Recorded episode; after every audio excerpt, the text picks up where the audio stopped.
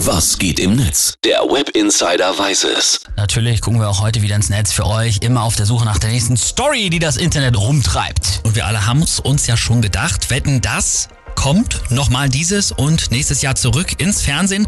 Und das ist dann natürlich jetzt das große Thema im Netz. Gut, wundert mich ja überhaupt nicht. Die Jubiläumsshow letztes Jahr haben 14 Millionen Leute gesehen, können die Fernsehmacher ja gar nicht widerstehen. Genau. Und jetzt schauen wir mal, was die Leute im Netz darüber schreiben. Die Heute-Show hat schon getwittert, wetten, das geht weiter. Olaf S. aus Berlin wettet, dass er sich monatelang komplett unsichtbar machen kann. Und klar, damit ist natürlich Olaf Scholz gemeint. Dann Mr. Know-It-All hat geschrieben, was noch? 2022 haben wir die letzten zwei Jahre nicht genug gelitten. Können wir hiergegen nicht vielleicht Spaziergänge über Telegram organisieren? Aber es finden natürlich auch nicht alle Kacke. Also hier Sören Lorenzen, der Twitter zum Beispiel. Lasst mich durch, ich muss Fanta, Chips, Badeschaum und einen neuen Bademantel bestellen. Ja, absolut, ey. Wetten, das gucken nur echt im Bademantel, aber damals Salzstangen bei uns. Ah ja, aber kenne ich auch witzig. Dann äh, Unterschiedsspieler, der schreibt noch, RTL plant übrigens als Gegenschlag zu den neuen Ausgaben von Wetten das kommendes Jahr ein Dschungelcamp mit Prominenten.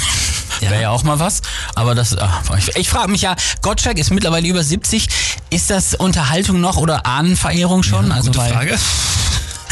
Wir haben uns ja auch gut lustig darüber gemacht, als er schon so die ersten Ja. Wortfindungsstörungen hatte.